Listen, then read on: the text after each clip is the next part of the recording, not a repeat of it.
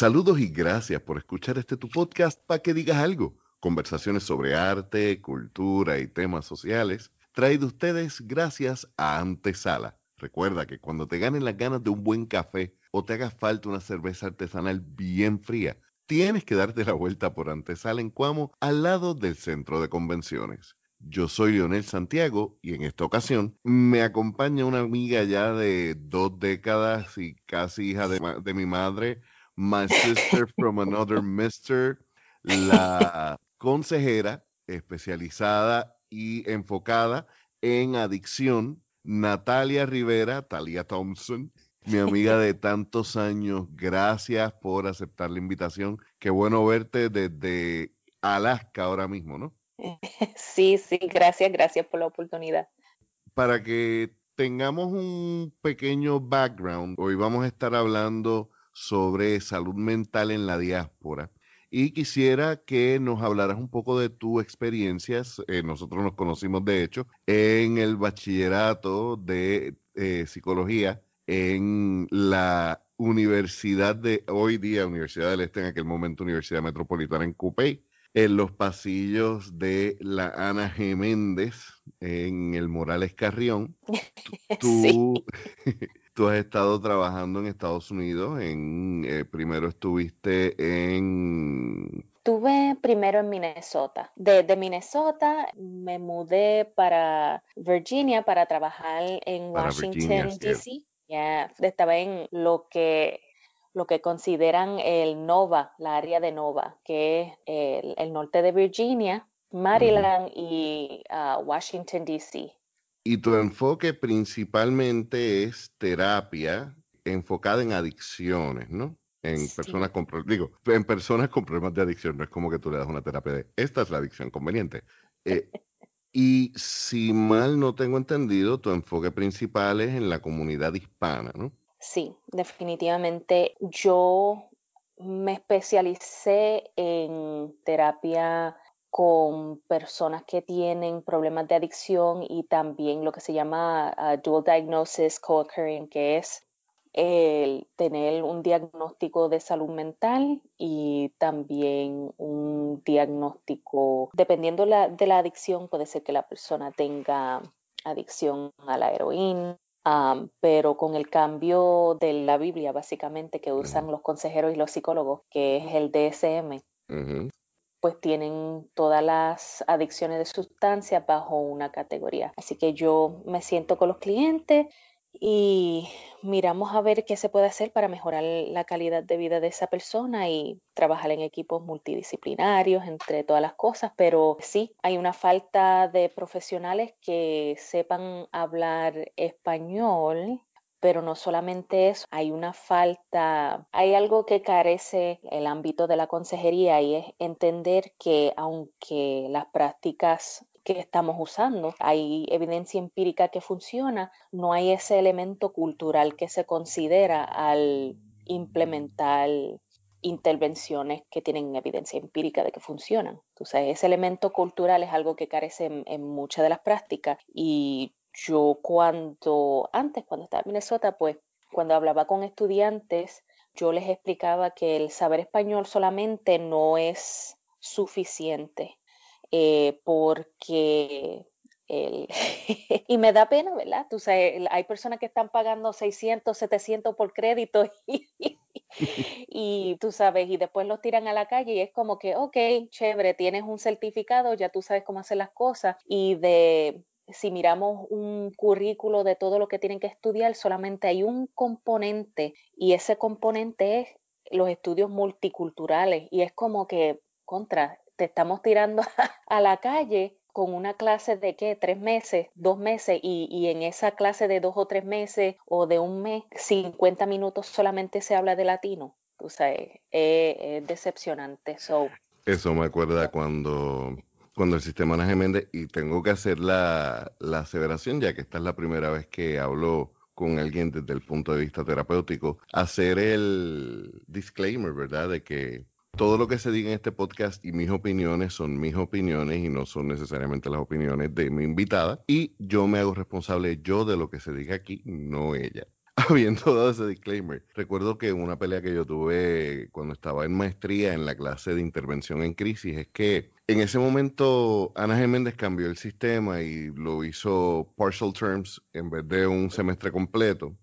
Y recuerdo que el primer día de clase de intervención en crisis la profesora dice, generalmente si la persona está en una crisis bien seria, toma alrededor de 10 sesiones para estabilizarle a un punto de que podamos hablar funcional. Y a mí eso como que me pareció demasiado genérico. Yo lo que le decía es como que eso quiere decir que esta clase que dura ocho semanas nos da menos tiempo para prepararnos de lo que pasaríamos con, con, ese, con ese cliente, ¿no? Y la profesora, sabiendo dónde yo venía, porque yo venía ya quejándome de la forma en que estaban manejando los part, part of terms, me dijo, sí, pero para eso están las educaciones continuas, ¿no?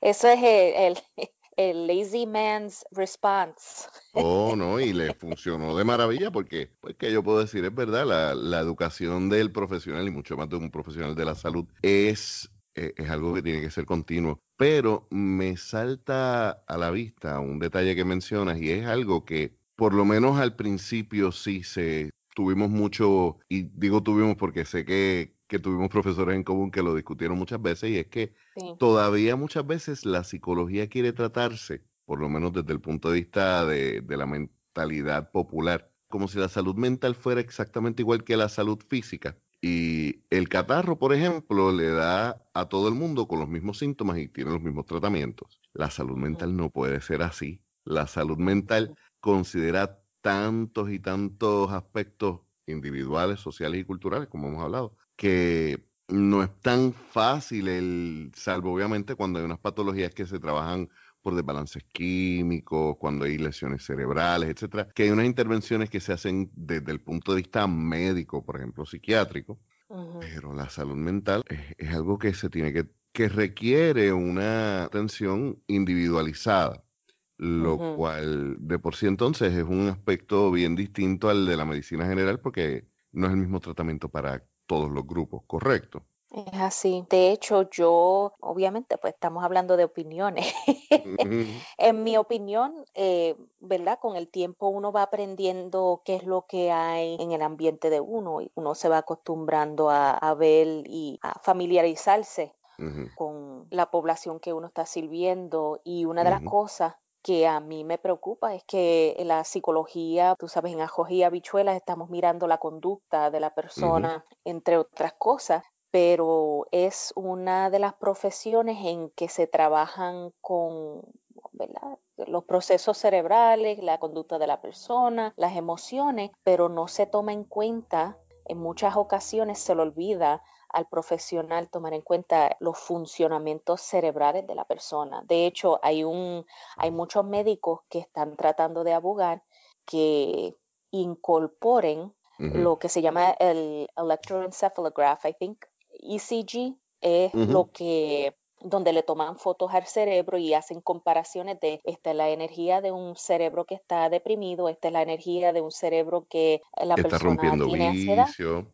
Sí, y la cosa es que eso no se toma en cuenta, que físicamente sí, pues hay estudios que tienen el dinero para hacerlo, pero los planes médicos son una barrera para poder avanzar la psicología y estamos llegando a un momento en que con lo, lo que ha pasado en los últimos años, especialmente con el hecho de que hay muchos estudios que dicen que las minorías, no solamente minorías, hay un término que se usa en Estados Unidos que es BIPOC, que es Black Indigenous People of Color. Son personas que cuando hacen las estadísticas son los que menos reciben ayudas médicas, son los que menos reciben, eh, por ejemplo, si te hacen un diagnóstico de salud mental, pues por alguna razón pues no, no vas lo suficiente o lo, requerido según la evaluación. O sea que estamos underserved, right? Que no debería sorprender a nadie. Yeah, eh, hay muchos estudios que las minorías, personas de color, eh, los indígenas de Estados Unidos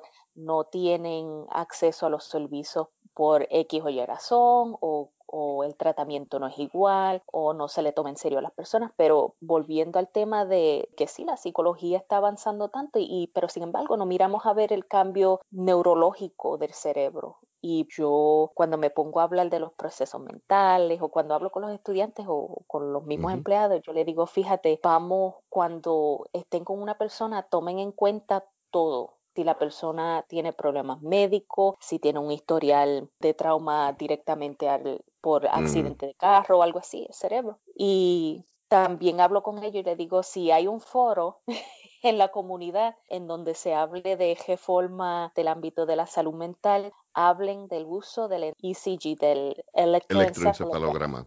Yes, porque eso de que sí, no, pues hay, tú sabes, de que fulano de tal en Canadá o fulano de tal en Australia hizo un proceso y la evidencia empírica y yo, tú sabes, cualquiera puede decir que funcionó porque el grupo tiene ciertas conductas, pero enséñame la, la evidencia científica, cómo está operando ese cerebro ahora. Tú sabes, no, no, muchos de los estudios no tienen eso y yo entiendo que es algo importante, pero esos son otros 20 pesos.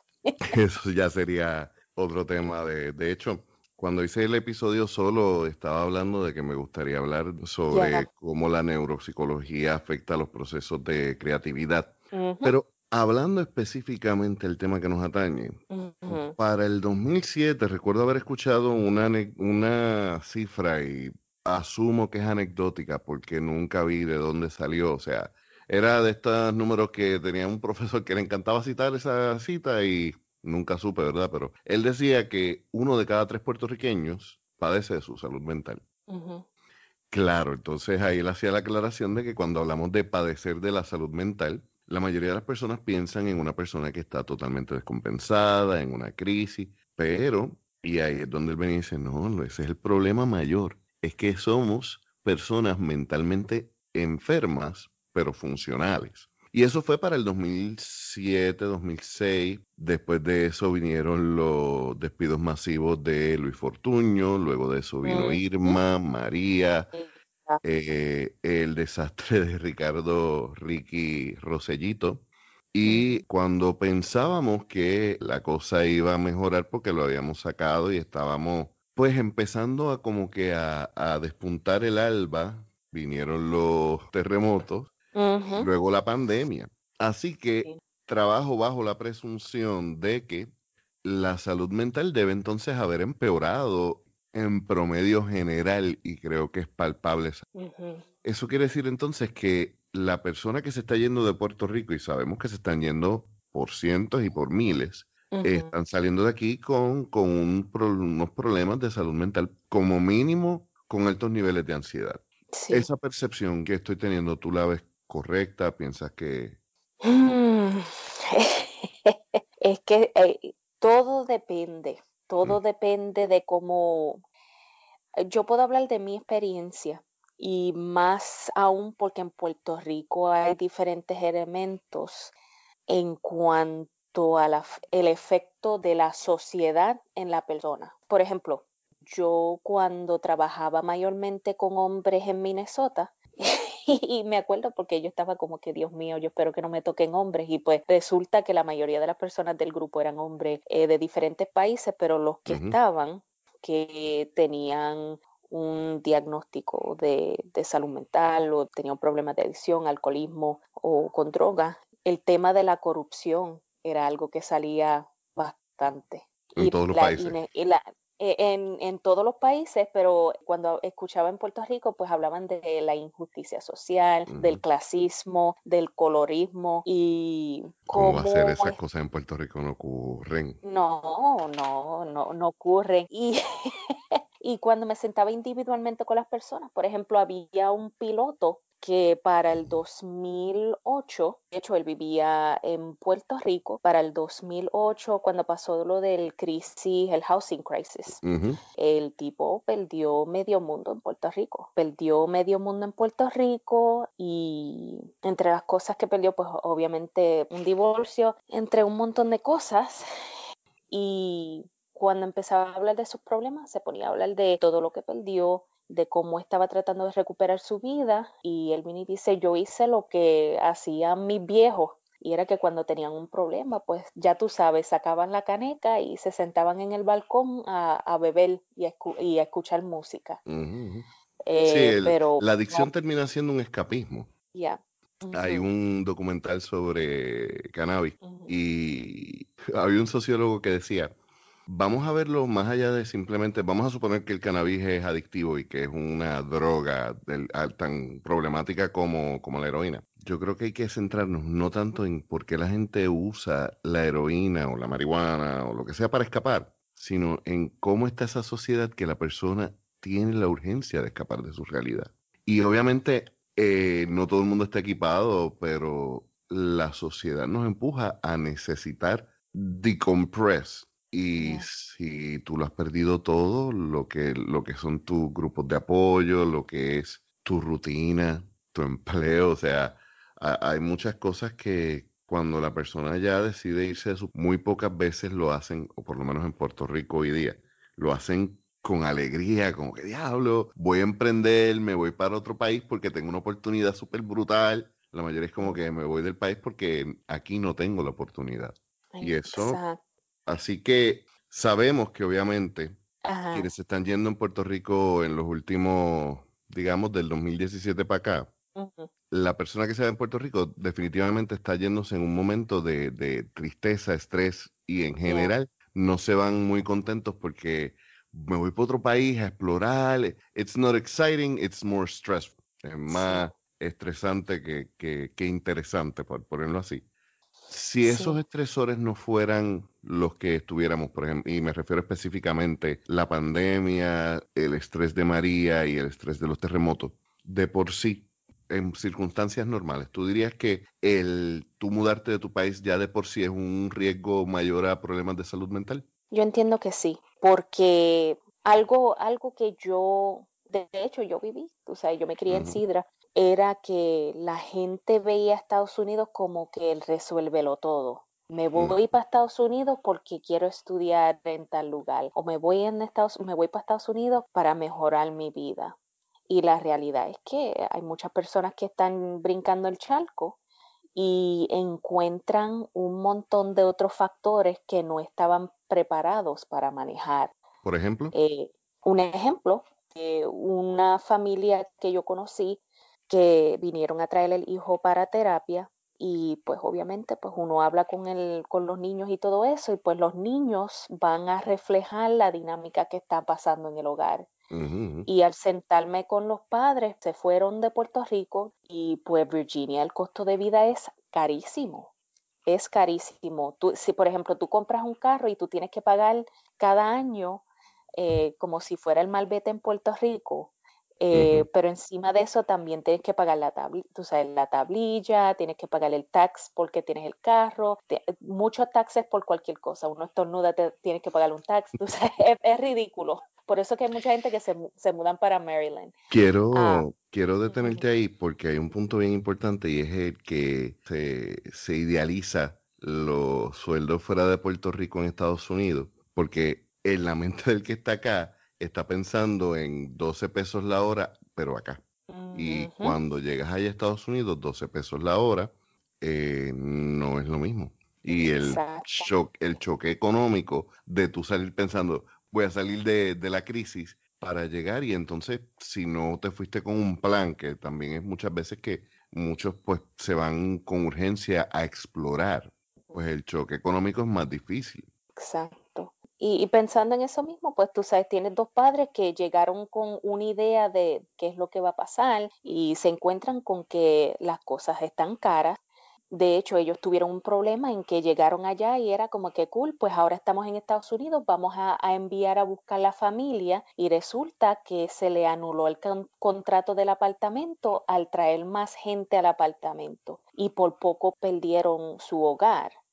Por no leer las, las letras, el fine line, como dicen. Entre otras cosas, este, también pues el, se quedaron atónitos el, con el hecho de que cuando, aunque tú cobres 35 pesos la hora, te quitan un montón de taxes y si tú sabes, si está unionado, pues te quitan esa porción y en algunos estados, de hecho, te tienen que quitar, dependiendo del trabajo, por ejemplo, en, si trabajas para el estado, te quitan cierta cantidad del cheque y uno no puede decir que no y ese dinero va para un estilo de retiro médico. Tú sabes que you know, en summary, en resumen, cuando el hambre entra por la puerta, el amor sale por la ventana. Y pues por eso estaban pasando los papás.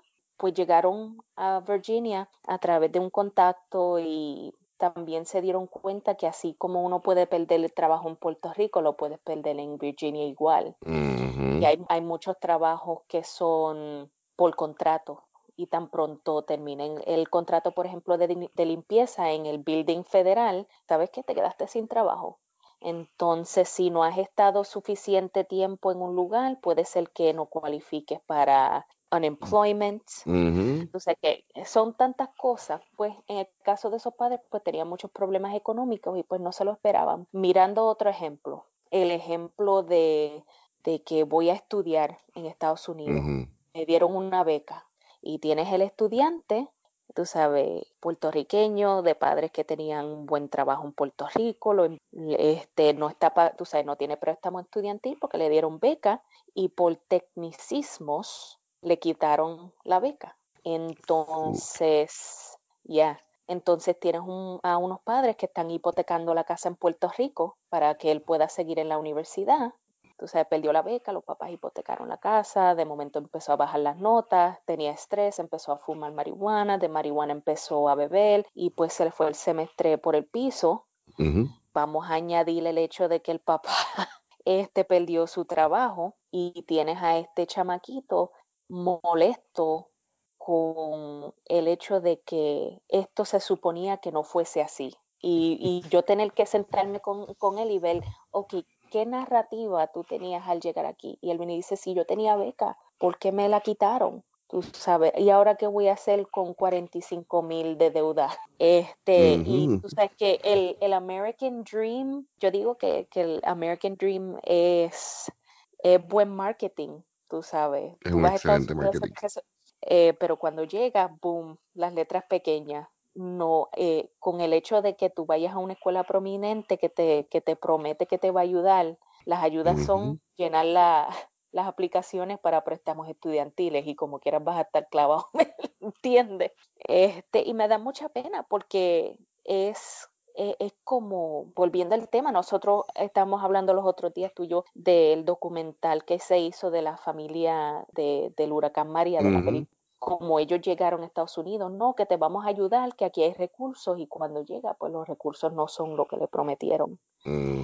Y muchas de las sesiones que yo he tenido con padres, con hijos, tú sabes, con eh, lo que se llama Transitional Age Youth, que son, eh, no son adultos, pero no son adolescentes entre las edades de 18 y 26, pues mucha decepción, mucha depresión y el, el escapismo de usar sustancias para lidiar con you know, con el disappointment.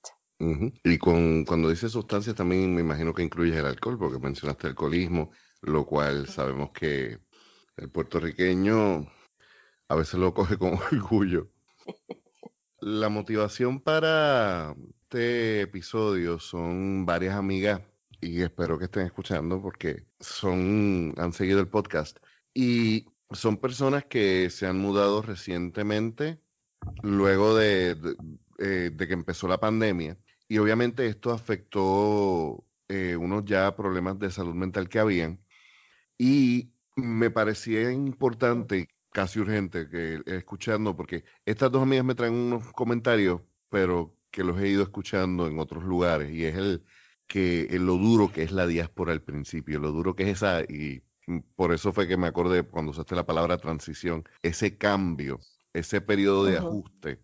Y aunque en Puerto Rico no, no, se discute mucho, la verdad es que hay un cambio y un choque cultural para quien no ha vivido fuera de Puerto Rico, para quien no ha visitado muchas veces, porque conozco gente que hablan inglés, se, se defienden y lo manejan, pero nunca habían ido ni siquiera a Disney. Y de momento de, de estar viviendo en Jajome, eh, o, o en algún barrio de, de, Puerto Rico, en cualquier lado, se encuentran viviendo en una ciudad como tú sabes, lo es áreas como las que tú viviste en Virginia, como lo es Miami Beach, como lo es New York. Y es sobrecogedor, asumo yo. lo cual también se exacerba si son, por ejemplo, muchas veces casos de gente que se van solos primero, porque hablas de esta familia que se van y que cuando se asientan entonces dicen, ok, vamos a buscar a nuestra familia. Conozco también de casos que se van primero explorando, encuentran trabajo y pues mira, no tenemos los chavos para mudarnos completos, pues yo me voy primero y después mandamos a los nenes, la esposa, etcétera. Me imagino que esta es una historia que se repite no solamente en Puerto Rico, sino en toda Latinoamérica. ¿Cuáles son esas señales de que antes de llegar a un problema serio como lo es una adicción, como lo es ya un problema de emergencia o de urgencia, como una persona que está recién mudada y está en ese periodo de ajuste, tú crees que podría identificar que, ese periodo de ajuste le está afectando y debería ya considerar buscar ayuda? Paréntesis, eh, quiero decirlo ya que creo que el tema es como que se está volviendo un poquito más serio y delicado. Vamos a hablar más adelante y si tienes, si no las tienes, pues en las notas los compartiremos cuando suban eh, los números de teléfono para las líneas de crisis y eh, algunas herramientas que podamos, o grupos que podamos buscar de, de ayuda, porque sé que pues, el tema podría ser un poquito triggering para algunas personas. Exacto, sí. Te voy a hablar de lo que yo he visto. Estamos mirando diferentes clases sociales en, lo que en los ejemplos que voy a dar. Estamos, si estamos hablando de personas en la clase trabajadora y, una de las cosas por lo que estoy hablando de esto es porque muchas personas se van por educación, por trabajo, entre otras cosas, y, estoy hablando después de lo que yo he visto. En la clase trabajadora, lo que yo he visto es antes de que la persona llegue a, donde mí, ya hay diferentes señales, por ejemplo, eh, si las personas trabajan en áreas, en empleos que son alto estrés, por ejemplo, eh, warehouse, que tú tienes que hacer las cosas de cierta manera, porque si no lo haces de cierta manera te pueden despedir y lo tienes que completar a cierta hora, tú sabes, la fábrica, y muchas veces en la fábrica pasan, tú sabes, eh, ¿cómo que se llama? Eh, workplace accidents. Este, y pues cuando se dan cuenta, pues hay injusticias porque no te cubre ciertas cosas, pues el trabajar en trabajos que son alto estrés y medicarse uno con el alcohol. O con la marihuana. Para manejar el estrés, tú sabes, o la marihuana. Y por lo que hablo mucho del alcohol es porque muchas de las personas que iban a donde mí trabajaban en trabajos de alto estrés y para poder estar tranquilos rápidos y para poder pasar una prueba de, de dopaje, pues ya tú sabes con, con, el licor y los shots y el whisky, la tequila y y, la cerveza y de momento eso dice, dice también mucho de nuestra cultura y digo, hago la comparación de la marihuana y el alcohol porque muchas personas, eh, yo reconozco obviamente que cualquier cosa que te tranquilice o te alegre puede ser tan vicioso y tan problemático como cualquier cosa, como es el alcohol, la heroína, etcétera. Pero conozco muchas personas que usan el alcohol desmedidamente porque la marihuana es una droga, el alcohol no. Y creo que bien cultural, por lo menos en Puerto Rico, el que coger una rasqueta dos veces al mes no es malo, no es peligroso. Sin embargo, se hace un daño brutal al cuerpo, ¿no? Y no me imaginaba que era bastante común que ocurriera gente que pues no voy a usar marihuana, pero voy a trabajar borracho. Sí. Sí, yo, yo he visto casos en que me han referido los Employee Assistance, uh, Employee Assistant Programs. Hay muchos empleadores que favorecen a los latinos y esto yo lo escuché de un empleador que viene y dice, a mí me encanta tu cultura porque tu cultura trabaja mucho por poco. And I'm like, are you serious? Directa, pausa. o sea, esto es una cita textual. Esto es una cita textual. Imagínate hablar por teléfono con alguien así eh, y yo, yo, excuse me, do you know who you're talking to? oh, I'm sorry, I didn't mean to offend. Tú sabes, perdona que no quería ofenderte. Y yo, ¿quiénes son las personas quien estás refiriendo? Y entonces, pues, termino ahí and that's it. Pero volviendo, volviendo a, a las cosas que pueden llevar a uno a llegar al breaking point, ¿sabes? El tema común también es la falta de apoyo de tener un sistema de apoyo en Estados Unidos, tú sabes. Una diferencia entre Minnesota y, Washington, D.C. es que si alguien se cae en Washington, D.C., todo el mundo se queda esperando la guagua como si nada. Te caíste, problema tuya. Este, entonces, en Minnesota, pues el, tú sabes, el ambiente era diferente, pues te ayudan, pero entonces te ignoran. A lo que se llama el Minnesota Nice. Como que sí, chévere, cool, pero de lejito de los clientes me decían, mira, entre más estoy aquí en Estados Unidos, más solo me siento y estoy alrededor de tanta persona y hay muchos latinos que, tú sabes, tú puedes trabajar en un lugar donde hay diferentes personas de diferentes culturas y son latinos, pero eres de Puerto Rico. sí, eh, para quien no es latino, el entender que sí hay muchos puntos en común que nos hermanan y hay un montón de cosas que tenemos en común, hay unos detallitos que solamente los boricuas entendemos y hay unos detallitos que solamente los mexicanos entienden y hay unas cositas que solamente los brasileños, los dominicanos y podemos estar bien cerquita, podemos estar ahí al lado, pero no es lo mismo. Definitivamente que no es lo mismo. Este, la soledad llega un momento en que, imagínate, dejaste tu país, un país que realmente si hubiesen las oportunidades, eh, y entre otras cosas, ¿verdad? Si hubiesen las oportunidades para, para crecer económicamente, pues tener que dejar la familia, tus amistades, empezar en otro lugar y tener esa soledad todo el tiempo constante. Las personas que pensabas que eran amistades tuyas en el trabajo son contactos profesionales, este, para personas que yo he trabajado que, tú sabes, que son lo que se llama upper middle class, tú sabes, personas que estudiaron en San Ignacio, el, el perfil del, del Guaynabo person. Tú sabes, ellos también tienen sus problemas en, en Estados Unidos, tú sabes, el hecho de que sí, chévere, pudiste entrar a Georgetown, pudiste entrar a, a, Columbia en Nueva York, pero nosotros no te conocemos, no te vamos a abrir las puertas porque eres latino, vete a janguear con los latinos. De hecho, fíjate, mencionas eso y recuerdo a un amigo que si el tipo no abre la boca, you would call him a redneck. Él se ve como un chico de good old southern boy. Pero el tipo es de, aquí, de, Puerto Rico, ¿verdad? Y él se fue para Estados Unidos y él de derecha, pro Trump, yo recuerdo que para él fue bien chocante que él siendo de derecha, sin, identificándose con el blanco caucásico estadounidense, en una ocasión le dijeran, eh, porque él tiene un acento bien fuerte, go back to Mexico. Y primero el choque de darse cuenta de que yo soy parte de Estados Unidos, pero a mí no me ven como estadounidense. Segundo, ni siquiera tienen la deferencia de saber de dónde soy. Y tercero, el, el, asumo yo, aunque nunca lo discutimos más a fondo después de eso, fue como un comentario que me hizo una vez. Yo me imagino que en el ambiente en que esto ocurre, que fue en el 2017, 2018, tiene que ser preocupante también. Lo traigo por lo que estabas diciendo de que te das cuenta entonces de momento que ya tú no estás en tu grupo y eso exacerba ese sentimiento de soledad. Exactamente, y eso es lo que pone a uno en riesgo, la soledad.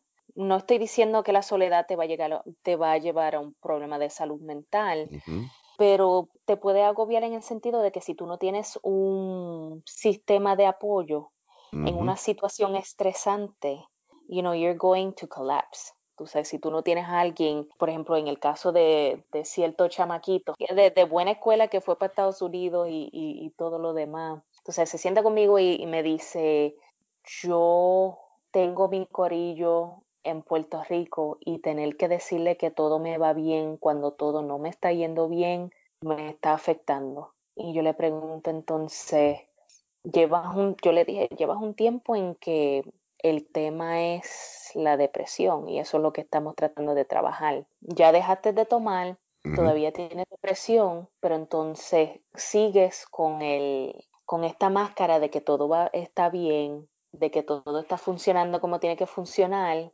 pero cuando tú sabes, apagas el Facebook y dejaste de poner comentarios de que, que, te va bien en Estados Unidos y todo lo demás, tú sabes, hay una parte de ti que dice que estás buscando la felicidad, pero sigues, sigues viviendo en una fantasía. Y él viene y dice, bueno, es que tú llevas mucho tiempo fuera de la isla, tú sabes, yo no voy a estar diciendo mis problemas ahí como una nena. ok. Y yo, explícame eso. Y él viene y dice, no, porque tú sabes, ¿cómo es que yo me voy a ver así al frente de mis colegas que vine a Estados Unidos y, estoy perdiendo básicamente todo? Y I'm like, ok. Entonces, para ti es importante que la gente sepa que, que eres exitoso. Y él viene y dice, es que si tú no eres exitoso, a ti no te van a abrir las puertas. Y yo, ok. ¿Y cómo te está funcionando eso? ¿Me entiendes? Exacto. Y entre otras cosas, pues está esa soledad, tú sabes, el self-isolation, porque no quiero que nadie sepa que me, que nadie sepa que me está saliendo las cosas mal. Y también eh, eso, viendo la otra cara de la moneda, ¿verdad? Eh, puede haber un elemento que quizás él no lo, que no lo exprese, pero hay personas que no lo van a decir para no preocupar a los que estamos en la isla, que estamos extrañando a los que se fueron. Y es una relación extraña porque eh, ambas partes saben que hay un distanciamiento que, que duele, pero tú no quieres permanecer en eso porque obviamente la persona si se fue no es para doler, es para progresar. Y los que nos quedamos aquí, por las razones que nos quedemos, ¿verdad? La forma de apoyar no es como que decirle, extraña esto, extraña esto, extraña esto. Exacto. Una cosa, una observación tú sabes. I was going to say something silly. Tú sabes, yo he sido mujer biológica toda mi vida. Lo voy a seguir siendo. Y el escuchar un hombre decir, mira Natalia, tú sabes, el, es difícil hablar de las cosas que me afectan. Tú sabes, en Puerto Rico el hacer amistades es a través del bullying. El bullying es, como tú haces panas en Puerto Rico, tú sabes, cuando tú ves a alguien que aparece en una fiesta, que todos vamos, tú sabes, tú le dices, ah, cabrón, tú te ves bien, ah, mira, te ves medio gay con esos zapatos, y son zapatos bonitos. Y yo, ok, entonces estás diciendo que para tú ser parte del corillo en Puerto Rico, pues tienes que bregar con ese bullying y todo ese revolú. Y él me dice, sí, mano, tú sabes. Y está fuerte porque es demasiado real. Hay un meme que decía que los boricuas van a encontrar tu mayor debilidad e inseguridad y te la van a convertir en tu apodo. Exactamente. Y cuando le pregunté acerca de eso, tú sabes, estamos hablando una conversación, tú sabes, en el process, en the therapeutic process, y me fue interesante que me pintara ese picture, tú sabes, que pintara eso. Mira que en Puerto Rico uno quiere ser pana, uno quiere tener amistades, uno hace amistad a través del bullying. Y pues entre el relajo y el chiste y todo eso, pues no hay conexiones genuinas, porque ya cuando hay una conexión más allá, pues es como que, oh, tú sabes, yo no quiero que me identifiquen como homosexual. Y pues entonces imagínate, pues tiene Sí, el machismo también en la cultura en, latina y en Puerto Rico, que estamos supuestamente trabajándolo, díganselo a todos aquellos que todavía estamos tratando de, de quitarnos eso a conciencia y lo vemos todos los días, pero en la cultura latina el machismo es un elemento que tiene que discutirse en el momento de, la terapia de salud mental. Quizás no en esos términos para que, la, para que el paciente no lo encuentre más resistente, ¿verdad? Pero sí el, el, entender que la imagen que el hombre tiene que proyectar más la imagen que toda persona en Puerto Rico tiene que mantener con los roles que eso significa. Eso jode. Sí, la, la...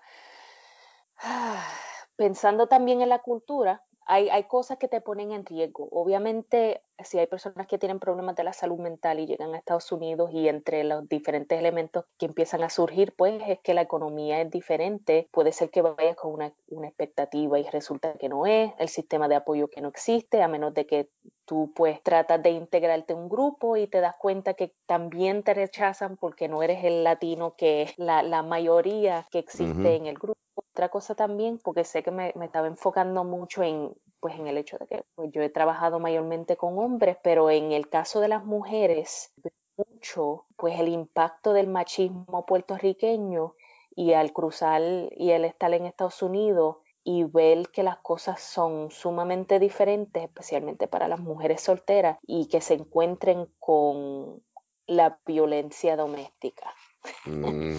de que en Puerto Rico pues existe, pero por alguna razón de las clientas que he tenido pues que están solteras y pues me han dicho, mira, tú sabes, el, el sueño de mi familia es que yo me casé con una persona puertorriqueña también y pues estoy acá y pues yo siempre he querido pues tener mi familia y pues ahora estoy en esta situación y la situación en que están es que pues salen con una persona de otro, de otro país o de hecho ahí mismo en Estados Unidos y al no conocer el sistema, el sistema judicial, los recursos que hay en el área de momento se encuentran con absolutamente nada. Y el hecho de que el que dirán, ¿cómo le voy a decir a mi familia que vine a estudiar aquí, que dejé de estudiar, que perdí la beca, que estuve en una relación tóxica y estoy a punto de estar en la calle, estoy durmiendo en el sofá de alguien? O peor aún, de las mujeres que han tenido el problema de violencia doméstica, que llaman a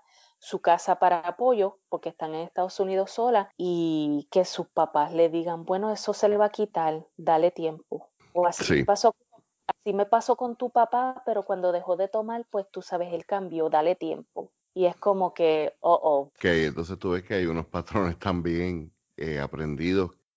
Cuando, yo era intérprete eh, médico, eh, se veía eso, se veía personas que decían, pues por ejemplo, miedo a, llamar a la policía porque pues su estado migratorio era dudoso, por el que no tenían a dónde ir y pues una situación de violencia doméstica en su país lo hubieran resuelto de otras maneras, pero aquí están totalmente en crisis y en un país que es totalmente distinto y muchas veces eh, creo que la palabra que, que usaste ahorita es muy importante, sin un grupo de apoyo. Quería preguntarte entonces, y parece que la pregunta es llover sobre mojado, pero tengo que hacerla, porque es importante entonces que estas personas tengan acceso a terapia que tenga un ojo claro de la cultura de, esta persona. Porque ya establecimos que aun cuando hay unas situaciones que, que son neurológicas, que son biológicas, y que por lo tanto el tratamiento es bastante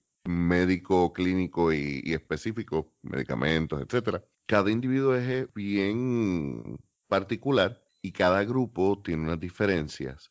Por mucho tiempo no se tuvo en consideración los aspectos culturales en la terapia y esto es algo que incluso hoy día hay algunos que lo no le dan la importancia que quizás se le debería dar en el momento de la terapia, pero ¿por qué es tan importante que esa persona que me vaya a atender a mí si estoy en la diáspora en Estados Unidos, digamos en Rochester, entienda cómo somos los boricuas. Es importante que sea doctor, sea psicólogo, consejero, lo que sea, el, el elemento social, exacto, sí. Ese elemento cultural es importante porque pones a la persona en riesgo innecesario. Un ejemplo, a mí me pusieron a trabajar con eh, los clientes que hablaban en español, pero el hecho de que yo escuche una persona en otro cubículo hablarle a un cliente y después que se va el cliente, él le dice al compañero, yo creo que esta persona es esquizofrénica. Y yo, por curiosidad, me meto al, sistema electrónico de salud mental y el tipo es boricua. Y yo vengo, voy a donde la persona y le digo, mira, fulano, te tocó un cliente que habla español, sí, pero habla inglés. Y yo, si quieres, yo le hago la evaluación. Ah, está bien. ¿Qué sucede? Fulanito es del sur de, Puerto Rico, tiene, tiene, un buen inglés, eh, medio New Yorker. Y en la conversación que tuvo con la persona, pues mencionó que él, bueno, hablaba mucho de su mamá y que su mamá pues falleció y pues ella es la que lo aconseja a él para hacer las cosas bien, ¿me entiendes? Obviamente la conversación en inglés se va a sonar diferente, pero si tú y yo hablamos, no, que tú sabes, encontré 20 pesos en el piso y eso fue mami. Yo sé que Dios me habló o yo sé que mami me, habló y, y, ahí fue que, tú sabes, y para este clínico, ya este puertorriqueño tenía esquizofrenia. Alucinaciones, sí. Alucinaciones. Y yo, pero eh, tú sabes, sí, hay clases de educación continua, de hecho, que son caros, y tienes a alguien que no solamente es consejero, pero también tiene, tiene un juris doctor, ¿me entiendes?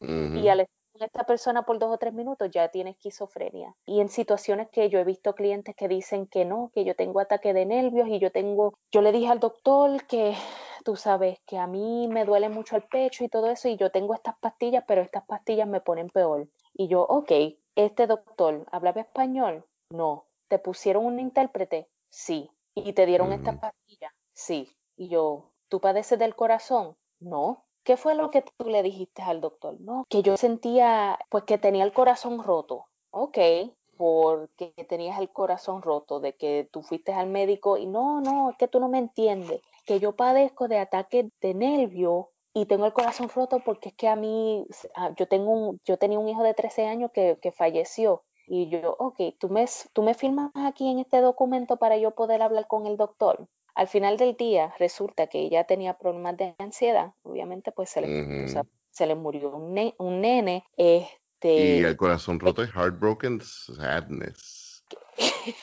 bien, el intérprete le había dicho que ella tenía un problema cardíaco. Tú, estás diciendo eso y yo estoy aquí al borde de la histeria porque, o sea, yo, yo trabajé como intérprete médico legal como por seis años y, y tú me dices el corazón roto y yo jamás voy a pensar que es un problema cardíaco. Exactamente.